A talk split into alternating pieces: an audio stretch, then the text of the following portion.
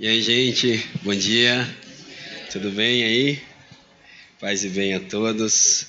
Deixa eu sentar aqui, né? Primeira vez que eu prego sentado, que chique, né? Olha.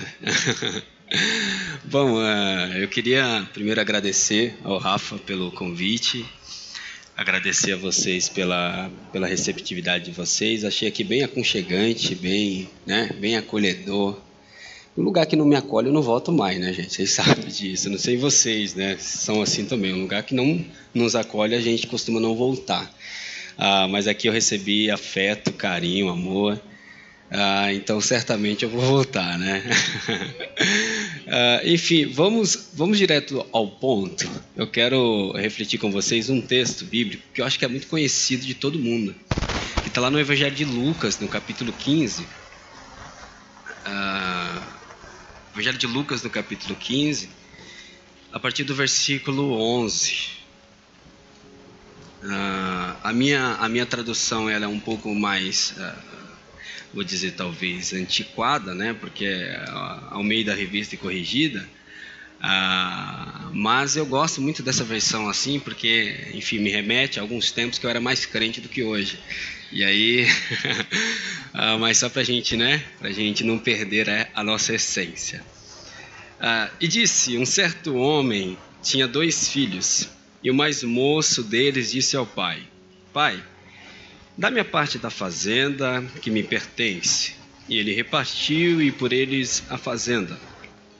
E poucos dias depois, o filho mais novo, ajuntando tudo, partiu para uma terra longínqua e ali desperdiçou a sua fazenda, vivendo dissolutamente. E havendo ele gastado tudo, houve naquela terra uma grande fome e começou a padecer necessidade. E foi, e chegou-se um dos cidadãos daquela terra, o qual mandou para os seus campos apacentar porcos, e desejava encher o seu estômago com as bolotas que os porcos comiam, e ninguém lhe dava nada. E caindo em si, Disse: Quantos trabalhadores de meu pai têm abundância de pão e eu aqui pereço de fome? Levantar-me-ei, irei ter com meu pai e dir-lhe-ei: Pai, pequei contra o céu perante ti, já não sou digno de ser chamado teu filho, faze-me como um dos teus trabalhadores. Levantando-se foi para o seu pai, e quando ainda estava longe, viu seu pai e se moveu de íntima compaixão e correu, lançou-se-lhe ao pescoço e o beijou. E o filho lhe diz: Pai, pequei contra o céu perante ti, já não sou digno de ser chamado teu filho.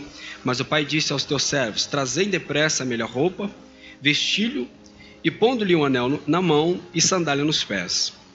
E trazei o bezerro cevado, matai-o, comamos e alegramo-nos, porque este meu filho estava morto e reviveu, tinha se perdido e foi achado.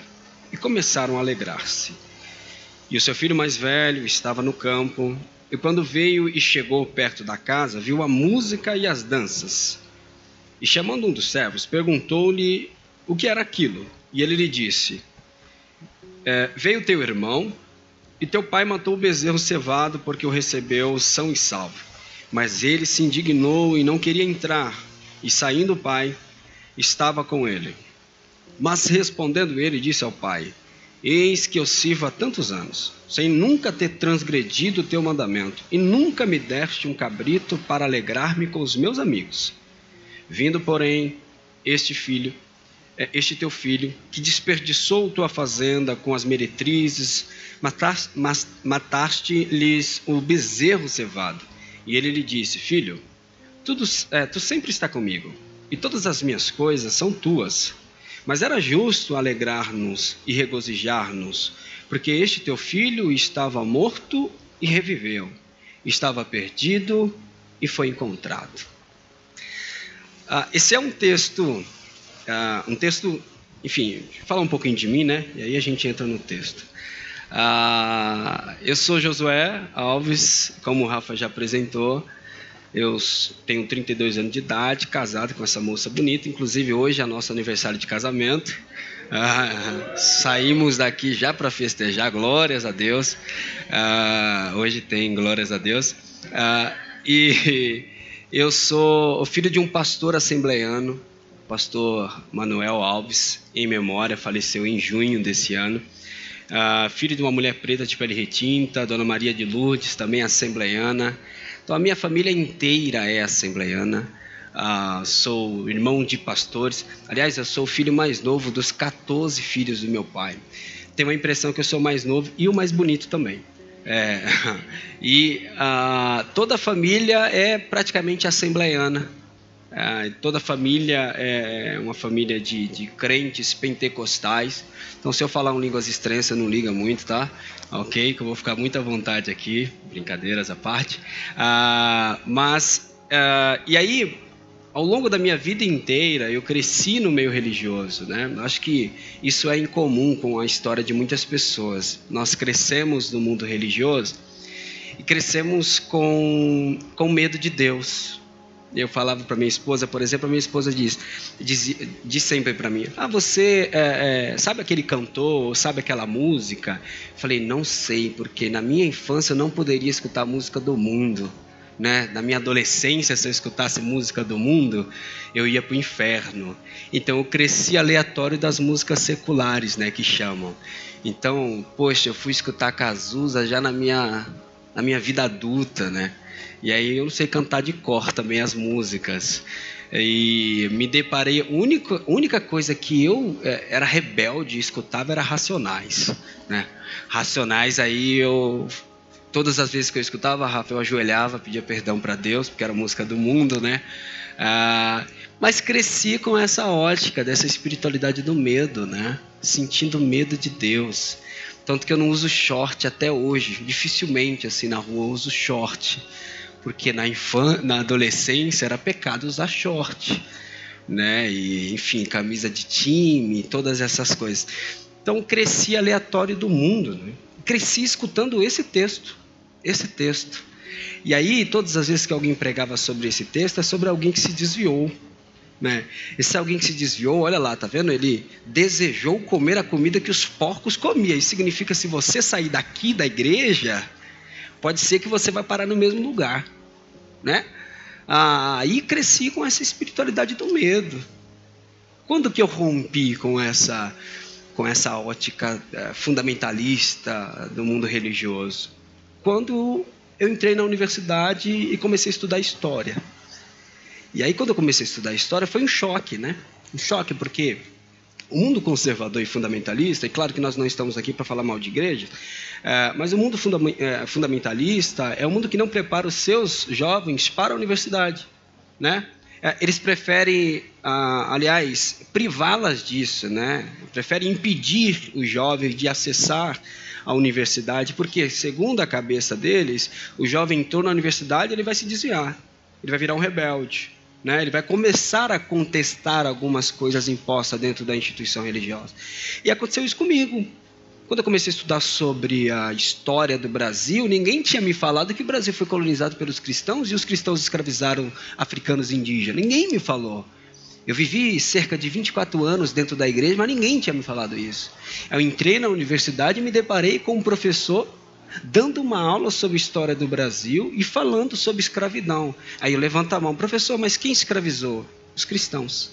Imagine o choque, né? o choque de realidade desse jovem que acabou de sair da igreja, né? está lá na igreja, está na universidade, ele se depara que foram os cristãos que escravizaram ah, os africanos e indígenas. E aí passei por esse processo de desintoxicação religiosa. Ah, fui eh, para o campo do ateísmo, né? Eu falei, também não quero acreditar mais em nada também. Chutei o balde, não quis mais acreditar em absolutamente nada. Ah, mas, enfim, eh, eu voltei, ah, digamos, né? Como minha mãe disse, Josué voltou para Jesus. Ah, e agora encaro ah, essa espiritualidade, né? uma espiritualidade sem medo, sem cabresto, ah, escuto música do mundo, né? ah, e agora entendo que o reino de Deus é para todos, né? Para todos, todas e todos, para todos o reino de Deus. E aí a gente vai falar sobre a história do Josué e a história de vocês também, mas a gente vai falar numa perspectiva de que a gente vai usar esse filho mais novo aqui como a igreja, certo? A gente vai fazer uma teologia periférica aqui hoje, beleza? Então, o filho mais novo será a igreja de Jesus.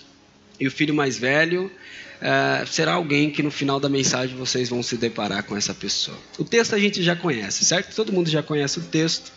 Uh, numa perspectiva mais, mais uh, teológica, digamos assim, o texto refere-se à máxima ah, do perdão, né? Quando existe festa, o texto diz, existe festa no céu quando um pecador se arrepende. Olha que lindo, né? Existe festa no céu quando um pecador se arrepende. Porque quando esse pecador se arrepende, é como o texto diz, o texto diz ele cai em si. Então, caindo em si, é, ele diz: quantos trabalhadores, quantos trabalhadores da casa do meu pai têm abundância de pão e eu aqui padeço de fome. E aí, depois que ele cai em si, ele toma uma atitude. O texto diz: levantar-me-ei irei ter com meu pai. Ele cai em si, é uma autopercepção, uma autoavaliação. Olha, é, os erros que eu cometi no passado, eu entendi que esses erros que eu cometi, agora a atitude que eu tomo daqui para frente é não cometer os mesmos erros. Então, caí em si, percebi que eu errei. Eu errei. Daqui para frente eu não posso mais errar, pelo menos no mesmo erro, né? Pelo menos no mesmo erro. E aí a gente vai interpretar esse filho mais novo ah, como a igreja de Jesus. O texto começa dizendo, no capítulo 15, que existem dois tipos de pessoas: os, os publicanos, os pecadores e os fariseus, os religiosos. Numa, numa leitura, numa análise bíblica, a gente poderia dizer que o filho mais novo é esses pecadores, é esses publicanos, né, essa gente marginalizada por aquela sociedade é, é, judaica. E a gente pode dizer, poderia dizer que o filho mais velho é, o, é os religiosos. Né? Então, podemos dizer que o filho mais velho é a tradição judaica, certo? E podemos dizer que o filho mais novo é uma, uma nova interpretação a partir de Jesus sobre a lei. Quando Jesus disse, por exemplo, em Mateus capítulo 15, vinde a, capítulo 11, desculpa, é, vinde a mim vocês que estão cansados, sobrecarregados, que eu vos aliviarei, e tomai sobre vós o meu jugo. E aí a gente aprendeu já que o jugo é a interpretação da lei, né, a interpretação acerca da lei de Moisés. Então é como se Jesus estivesse dizendo: tome vocês a minha interpretação acerca da lei de Moisés. Porque a minha interpretação acerca da lei de Moisés é suave e é leve, certo? Então podemos dizer que esses dois filhos, um representa a tradição judaica, certo? Antigo Testamento para ficar mais fácil, e o outro representa essa releitura da tradição judaica. Mas vamos aplicar à igreja de Jesus? Quando, por exemplo, ah, os, os discípulos surgem pregando as boas novas, quando Jesus surge pregando as boas novas, a, a discussão que existe entre os mais é, religiosos é de onde que esse cara é, de onde que ele vem. É, porque essa esse linguajar que ele usa não é um linguajar, digamos, academicista, não é um linguajar elitista, é um linguajar de fácil acesso. As pessoas compreendem o que ele está falando, e por compreender aquilo que ele está falando, as pessoas colam nele. E não é à toa que muita gente está atrás de Jesus, porque Jesus é didático. Jesus é pedagógico. Percebe? Então, quando ele fala, ele fala com facilidade. Percebe? E sem julgar as pessoas.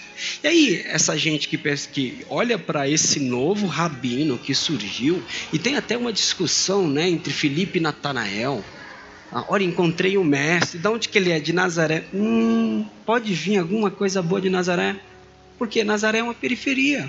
E a pergunta que se faz é o que, que pode vir de bom da periferia? Se o, a educação é sucateada, se a saúde é sucateada, se a necropolítica está instaurada na, na, na periferia, o que, que vem de bom da periferia?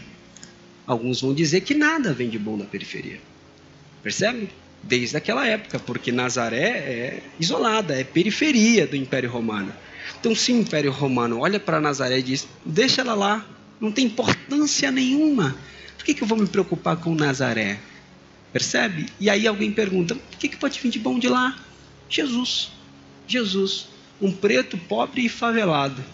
E aí a linguagem de Jesus é uma linguagem que abrange todo mundo. Em uma sociedade, por exemplo, patriarcal, Jesus faz questão de incluir no seu ministério as mulheres faz questão. E aí, numa sociedade patriarcal, quando ele ressuscita, ele aparece primeiro a quem? As mulheres. E aí as mulheres vão dizer para os discípulos, e os discípulos são tão patriarcais que eles não acreditam naquilo que as mulheres falam e saem correndo para saber se é de, fato aquilo é verdade, né? Ah, e olha, é, é, é essa estrutura de sociedade que Jesus está inserido. E aí Jesus vem caminhando na direção do pobre, do órfão, do oprimido por um sistema religioso fundamentalista. Jesus caminha na direção de uma mulher que foi acusada de adultério, mas quem acusou ela de adultério, na verdade, eram os religiosos, mas ninguém sabe se de fato era um adultério, certo? Ah, e aí, ao longo da história, né, essa mulher, ela é, é diagnosticada, digamos assim, como mulher adúltera, né?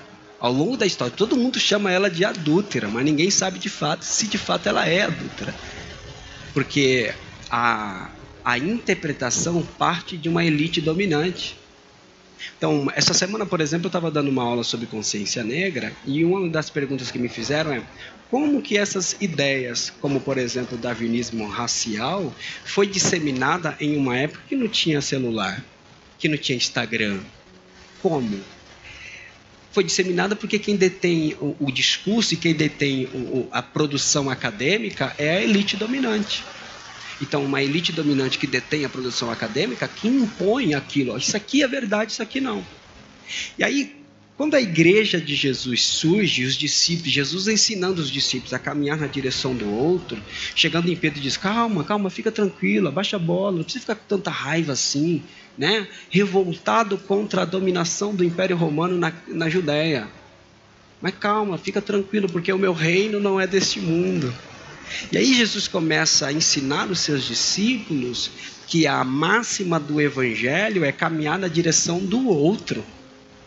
Percebe? Se existe uma discussão, se será que ele de fato é o Messias? Se ele for o Messias, ele vai tomar o poder do, de Roma, ele vai tirar os romanos do poder e ele vai devolver a Judéia para nós, a Palestina para nós. Jesus está pouco preocupado com Roma. Não é à toa que ele diz: dê a César o que é de César mas dê a Deus o que é de Deus. E o que é de Deus? Caminhar na direção do órfão, do oprimido, do vulnerabilizado. Acolher pessoas que são estigmatizadas nessa sociedade e que estão entre os índices de mortalidade, como, por exemplo, a comunidade LGBT. Num país que mais mata pessoas da comunidade LGBT, é um país que se auto-intitula cristão. Não é uma, uma, uma, contradição? Não é uma antítese? Então, quando os primeiros discípulos surgem e Jesus vai propagando a mensagem, é caminhar na direção do outro. Mas essa igreja que caminha na direção do outro te, tem um momento que ela vai embora. Ela some de vista.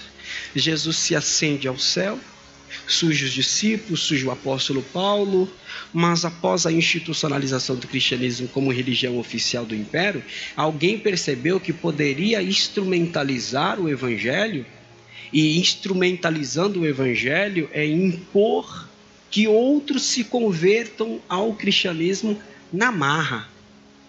Então, os primeiros cristãos eram vistos como os cristãos, segundo o livro de Atos dos Apóstolos, porque pareciam-se com Cristo andavam como Cristo, falavam como Cristo.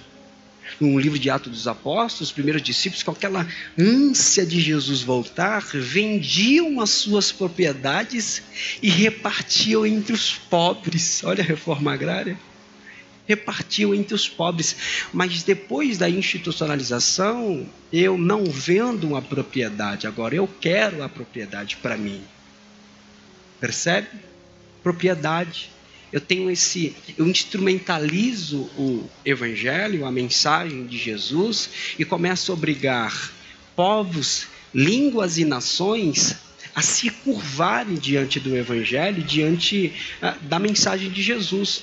Então, em 313, quando Constantino tem uma visão, segundo a tradição cristã, né? Constantino estava guerreando contra Magêncio e aí de repente ele tem uma visão, aparece um anjo para ele no céu e disse: "Com este símbolo você vencerá". E o símbolo era a cruz. Aí ele pega o símbolo da cruz, desenha no escudo dos seus soldados, no peito dos seus soldados e diz: "Vamos guerrear contra Magêncio". E aí, segundo a tradição, ele ganha.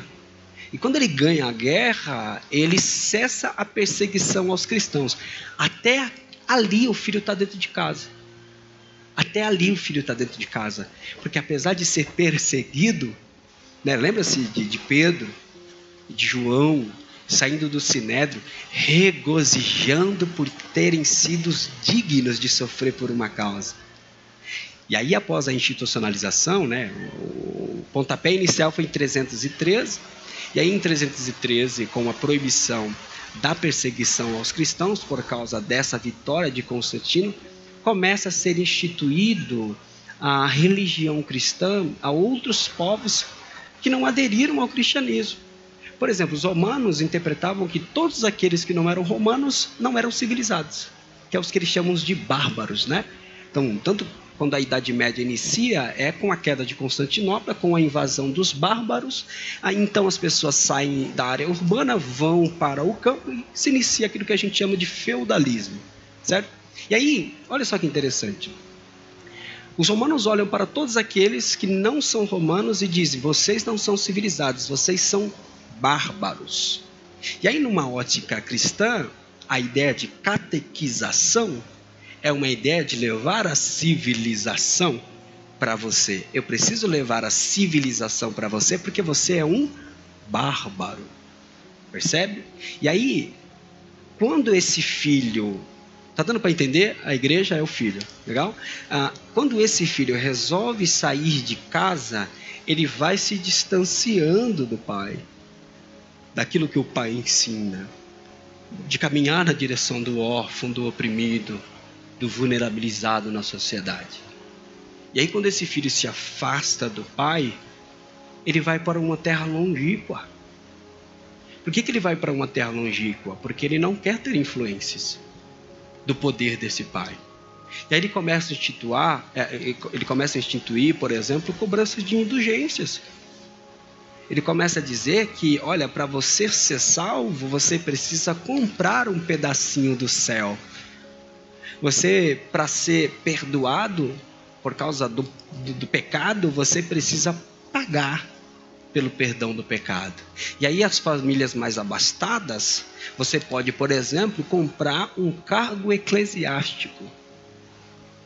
E aí começa a se disseminar essa ideia. É esse filho que saiu de casa, que agora esse filho que saiu de casa, ele está cobrando pelo perdão do pecado, ele está vendendo utensílios sagrados, um pedaço de madeira, e dizendo: Olha, isso aqui é, é um pedaço da cruz de Cristo. E começa a disseminar essa ideia. Esta aqui é uma água do, sei lá, Jesus transformou água em vinho, algo, o reverso, né? É, é isso. E aí começa a disseminar essa ideia. E aí, qual que é o problema? Que na Idade Média, a igreja cristã, ela detém o maior número de terras. O maior número de terras, quem detém na Idade Média não é o senhor feudal, é a igreja. E essa igreja que impõe a religião cristã a outros povos. Então, se você não se curvar diante dessa mensagem que eu estou pregando, você morre. Eu posso se considerar um herege. Se as mulheres começam a contestar a imposição da igreja, essas mulheres vão ser chamadas de bruxa. Ah, por que, que eu tenho que sentar assim, né? De perna cruzada, tudo bonitinho? Por que, que eu tenho que vestir determinadas roupas? Né? Alguém vai impor isso para mim. E quando eu começo a contestar isso, alguém vai dizer: herege, rebelde, merece morrer. E aí, na Idade Média, o que vai vigorar, o direito, não é um direito, por exemplo, como direito atual, que a gente pode dividir em jus naturalismo e jus positivismo. Certo? Não na Idade Média, quem detém o direito é a igreja. Então, um crime também é um pecado. Então, os dois estão aliados. Alguém que comete um pecado também comete um crime. Alguém que comete um crime também comete um pecado. Essa pessoa, ela é morta na fogueira, ela pode ser crucificada, ou até, como acontecia na Idade Média, pegavam-se pessoas que cometiam crimes, que eles diziam que cometiam um crime, amarravam os braços, os pés, né? Prendia em quatro cavalos e rasgava a pessoa no meio. Quem faz isso, Josué? A igreja. São os cristãos. Os cristãos que fazem isso. Por quê? Porque você não quer obedecer aquilo que eu imponho para você fazer. Aí alguém disse: tá legal, que, que horrível isso, né? Mas é a reforma protestante. Né? Surge alguns nomes da reforma protestante que vai contestar isso. Glórias a Deus pela vida desses homens. Glórias a Deus. Mas se a gente for parar para pensar, os países mais capitalistas são países oriundos do protestantismo. Né? E aí, a, a, por exemplo, quando o Lutero ele contesta, glórias a Deus pela vida de Lutero, viu gente? Pelo amor de Deus, não vai dizer que eu estou falando contra né, a, a reforma protestante, não. É, mas é uma análise historiográfica que eu faço, tá bom? Em sala de aula eu preciso fazer essa provocação, tá bom? Ah, porque se Lutero ele contesta ah, os abusos da igreja, a burguesia que não quer é, mais dar seu, as suas terras, dar as suas riquezas para a igreja, a quem a burguesia vai se aliar? Ao Lutero, ao protestante. Porque a burguesia não quer mais pagar imposto para a igreja. A burguesia não quer mais dividir as suas terras com a igreja. Então vai se aliar ao Lutero. E é por causa disso, por exemplo, que tem a perseguição aos, aos anabatistas, aos camponeses. Percebe? Porque os camponeses não querem se aliar à burguesia, mas Lutero se alia à burguesia. Pergunta que a gente tem que fazer é: onde que foi parar a igreja? Será que ela ainda está muito distante?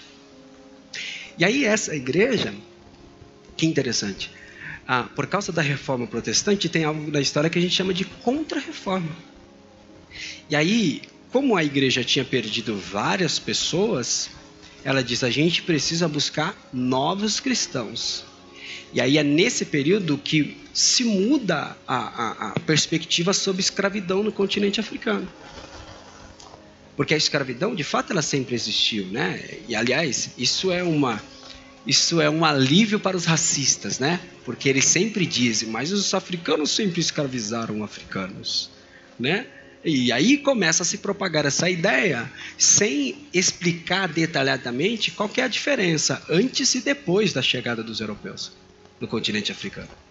Antes da chegada dos europeus, a escravidão sempre existiu, pessoal. Abraão não tinha uma escrava H e deitou-se com uma escrava e teve um filho com ela, sem consentimento da escrava, porque escravo não tem consentimento, né? Escravo não tem vontade própria. Então a, a Sara olhou para a escrava, minha escrava pode deitar com ela, pode ter filho com ela, fica à vontade, faz o que você quiser. Escrava não tem consentimento. Então, ao longo da história, a escravidão sempre existiu desde o início das primeiras comunidades. E aí existem escravos de guerra, quando uma tribo guerreava contra outra tribo, aquela que perdia se tornava escravizada. Ah, Existem escravos ah, de dívidas, né? Eu pego um, alguma coisa emprestado ou eu compro alguma coisa e não pago, eu posso me tornar escravizado, certo? Então, ao longo da história, a escravidão sempre existiu. É só com a chegada dos europeus no continente africano que a escravidão ela ocorre por conotação racial. Racial. Por que, que eu estou falando que esse é o filho que sai de casa? Porque esse filho que sai de casa, quando chega no continente africano e avista pessoas com cor diferente, eles precisam se utilizar de um, uma explicação teológica para escravizar esse sujeito. O conceito de raça nasceu, por exemplo, primeiro na botânica, certo? para uh, distinguir uh, as plantas, né, as raças de plantas e também dos animais, perfeito? E aí se inspiraram nesse surgimento do conceito de raça na botânica, na zoologia, para aplicar na sociedade, perfeito? Então eles olham para os africanos e a primeira, a primeira justificativa que eles vão usar é que uh, as raças era, elas eram divididas em três por causa dos três reis magos que vieram até Jesus no seu nascimento. Então, os três reis magos simbolizavam, primeiro, os europeus, depois, os asiáticos e, por último, os africanos. Então, os europeus estão no topo da pirâmide, depois vem os asiáticos, depois vem os africanos. E aí, na cabeça dessa teologia eh, demoníaca, digamos assim, eles colocam os africanos como inferior, porque dizem que os africanos são descendentes de Cã, filho de Noé. Né? Então, segundo o relato bíblico, Noé amaldiçoou a Cã porque viu ele pelado, dançando, e aí tem uma discussão que eu não vou trazer para cá hoje, se de fato ele só viu pelado ou algo do tipo, mas depois isso aqui fica para o Rafa explicar para vocês. É, e aí, ah, quando eles olham para, para os africanos, diz: vocês são descendentes de Cã, filho de Noé, por causa da cor de vocês. E segundo a tradição bíblica, eu, Deus me permite escravizar você. Olha só, eu abri a Bíblia, encontrei na Bíblia um texto que me permite escravizar você. Então isso significa que a Bíblia legitimou a escravidão naquele período. Então essas pessoas pegaram um texto bíblico e disseram: Olha, a Bíblia manda eu Manda eu escravizar você. Você é descendente de Cã, filho de Noé. E aí, uma das coisas mais tristes na história da escravidão é a imposição da religião. Então, antes de eu pegar um africano, colocar dentro do navio negreiro, eu batizo na fé cristã, eu troco o nome dele. Acredito que nenhum dos senhores e das senhoras aqui tem nome africano, por exemplo. Né? A maioria de nós, nós temos nomes europeus. Josué Alves de Souza, Pedro Álvares Cabral. Percebe? Ah, então, a maioria dos, dos, nossos sobrenomes são sobrenomes europeus, ah, mas não tem africano. Por quê? Antes de colocá-lo dentro do navio negreiro, eu batizo na fé cristã e eu troco o teu nome. Além disso, eu pego um ferro, coloco no fogo, e marco a pele desse escravizado, porque esse escravizado vai para uma determinada região do continente americano. E aí quem é que faz isso? A igreja. São os cristãos. É esse que sai da casa do pai.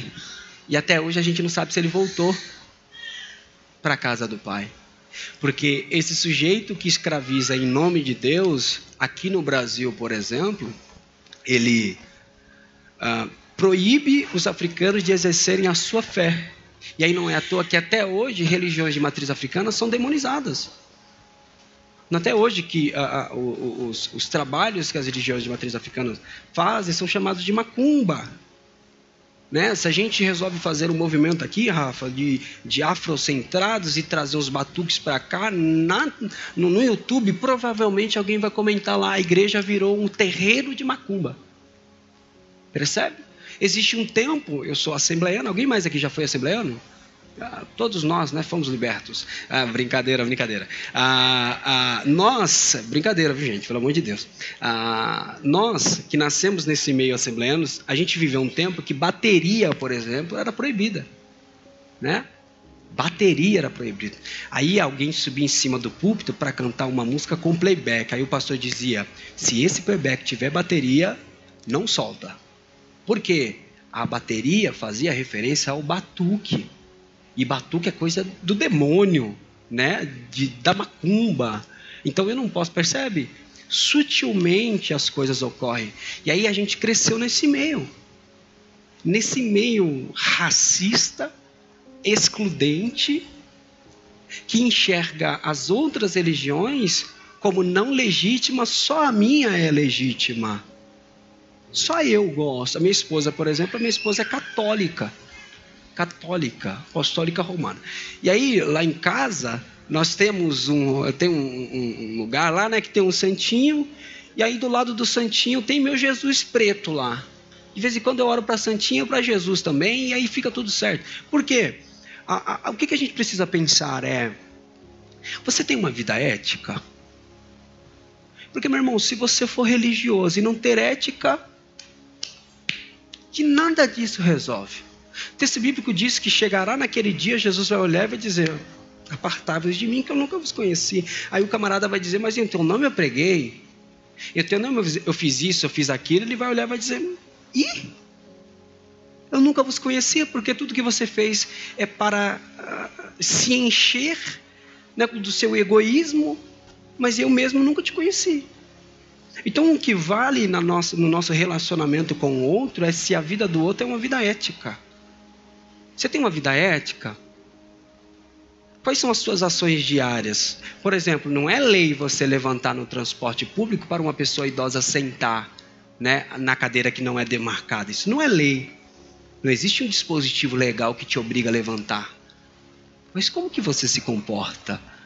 quando você está no transporte, ainda que cansado, ainda que cansado, depois do trabalho, entra um senhor idoso, uma senhora idosa, certo? E aí aqueles que estão lá na cadeira preferencial estão fingindo que estão dormindo, certo?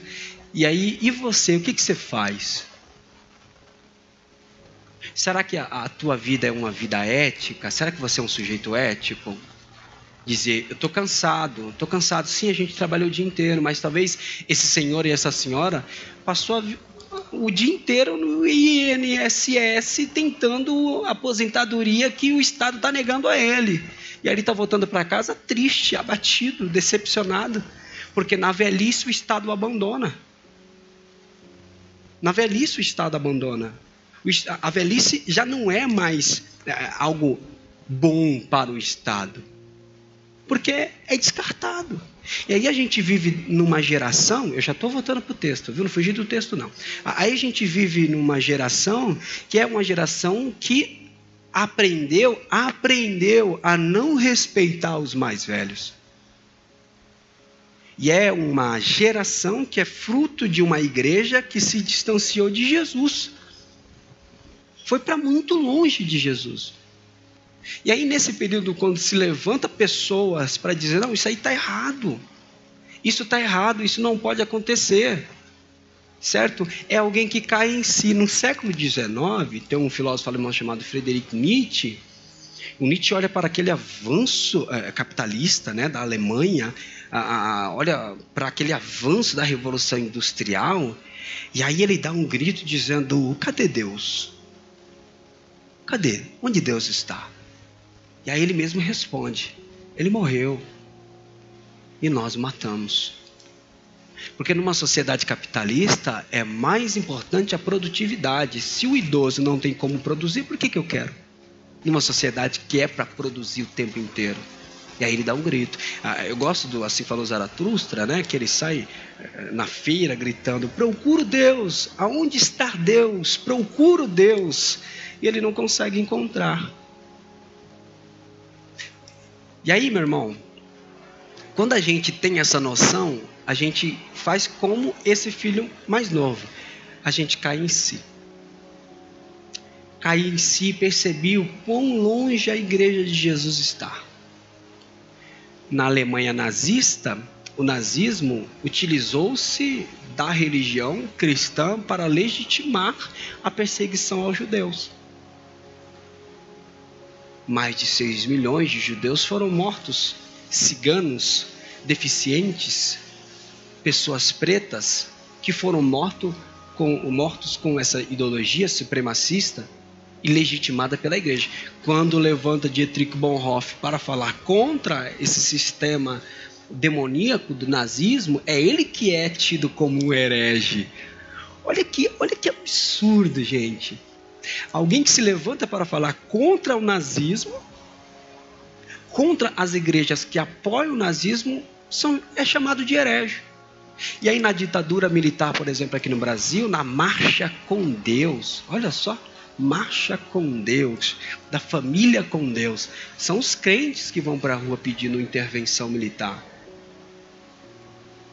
Existe um número de cristãos ah, na época progressistas, né, oriundos da teologia da libertação, existe, mas ainda é pouco. Mas é essa igreja que vai para a rua pedindo intervenção militar. E aí a gente chega no Brasil de 2018 a 2022. Um Brasil que se alia ao fascismo, a uma igreja cristã que se alia àquilo que a gente chama de cristofascismo. Uma igreja que é mais fácil dizer que é bandido, bandido bom é bandido morto do que dizer que bandido bom é bandido salvo por Cristo e restaurado a sua dignidade. Porque nós acreditamos na reintegração dos sujeitos. Quando esse sujeito volta, imagine só, quando ele volta, ele cai em si e ele diz: Levantar-me-ei e irei ter com meu pai. Lhes direi: Pai, pequei contra o céu, perante ti, já não sou digno de ser chamado teu filho. Quando ele volta, ele é acolhido pelo pai. E aí o irmão mais velho é uma consequência. Infelizmente, existem irmãos mais velhos que sempre vão nos mostrar os erros que nós cometemos no passado.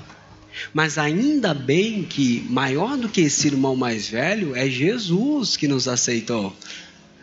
E esse Jesus que nos aceita, ele nos reintegra. Quando ele diz assim, ó, vai e pega a melhor roupa da casa, é como se ele estivesse dizendo, vai lá dentro, abre o meu guarda-roupa, pega uma roupa minha e coloca no garoto, porque todos que vão olhar para o garoto vão ver, agora ele está com as vestes de Jesus. E quando surgem esses movimentos, por exemplo, novas narrativas, são esses movimentos desse retorno para da volta desse filho para a casa do pai.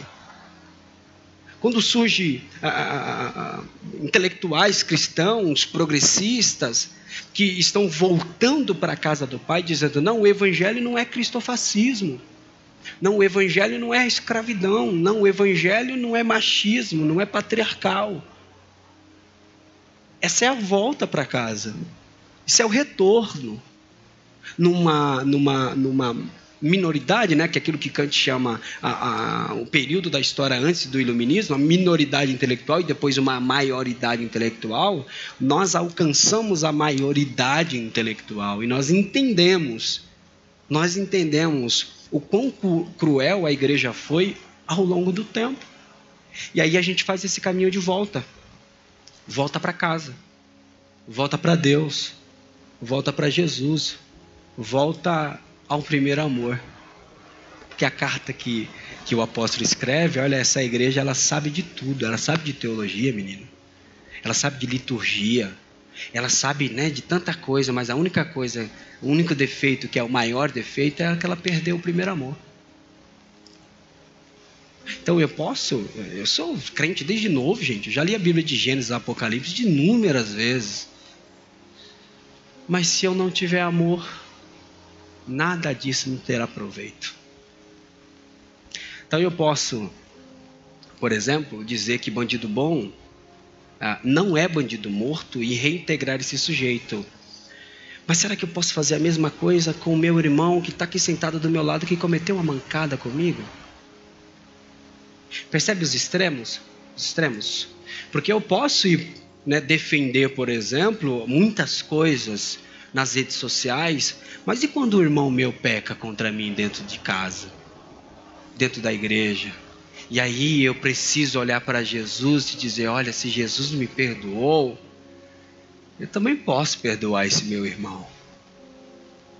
E a mensagem do Evangelho hoje para nós aqui é: a gente precisa voltar para casa, voltar para Jesus e aprender de Jesus que é manso e humilde de coração não tem hipocrisia, não tem charlatanismo. Em Jesus é a realidade. É isso aqui, olha. É o seguinte, você é esse sujeito. E aí, uh, eu sou esse sujeito, gente. Eu sou cheio de falhas. Inúmeras falhas, inúmeros erros. Mas todos os dias, quando eu me levanto, eu digo: Deus, pelo amor de Deus, não me deixa cometer o mesmo erro de ontem. Que o erro de hoje possa ser um novo, pelo menos mas que eu não possa continuar persistindo nesses erros que eu não posso mais persistir. persistir per, alguma coisa, vocês entenderam, né? Ah, eu não preciso mais ficar nesses erros, porque foi para a liberdade que Cristo me libertou. Se Cristo te libertou para você viver livre, irmão, é porque você está voltando para Jesus.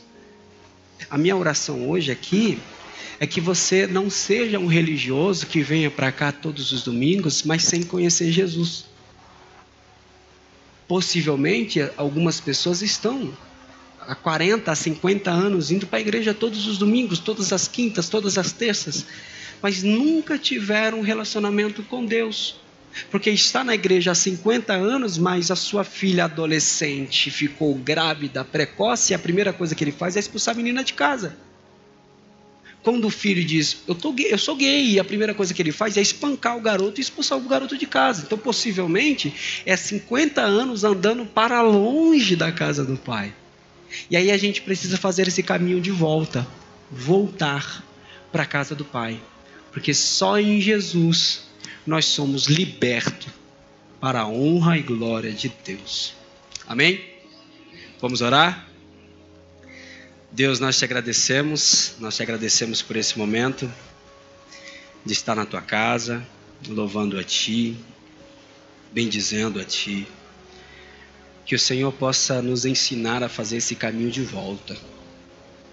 Que a gente possa voltar para ti e aprender aquilo que o Senhor nos ensinou a caminhar na direção do oprimido, do órfão, do vulnerabilizado, a caminhar na direção daqueles que vivem à margem da sociedade, que o Estado abandona, que todos abandonam, mas que o Senhor nos encoraja a voltar para Ti, e caminhar na direção desse meu irmão e dessa minha irmã. Que o Senhor nos ensine que a Tua palavra ela é eficaz na nossa vida e que ela precisa surgir efeito positivo sobre nós. Que nós possamos ter uma espiritualidade não do medo. A gente não pode ter medo do Senhor. A gente precisa ter a Ti como um advogado fiel, que está sempre a nos proteger, que está sempre a nos ensinar, que está sempre a nos acolher. Que o Senhor possa direcionar a vida desses meus irmãos e essas minhas irmãs, para que nós possamos entender que caminhar na direção uh, da casa do Pai é acolher os idosos numa sociedade que abandona os idosos. É acolher as crianças em situação de rua numa sociedade que abandona essas crianças. É acolher Deus e lutar junto com a mãe solo que busca por dignidade, por respeito. É estar ao lado da comunidade LGBT que sofre é, com essa estrutura genocida de uma sociedade que exclui e que quer lhes tirar os direitos civis, como todos os cidadãos merecem. É que nós possamos entender que caminhar para casa do Pai é, é isso, Deus. É estar ao lado dos que sofrem porque o Senhor veio para os oprimidos. É no nome de seu Filho Jesus que nós te agradecemos. Amém. Amém, gente.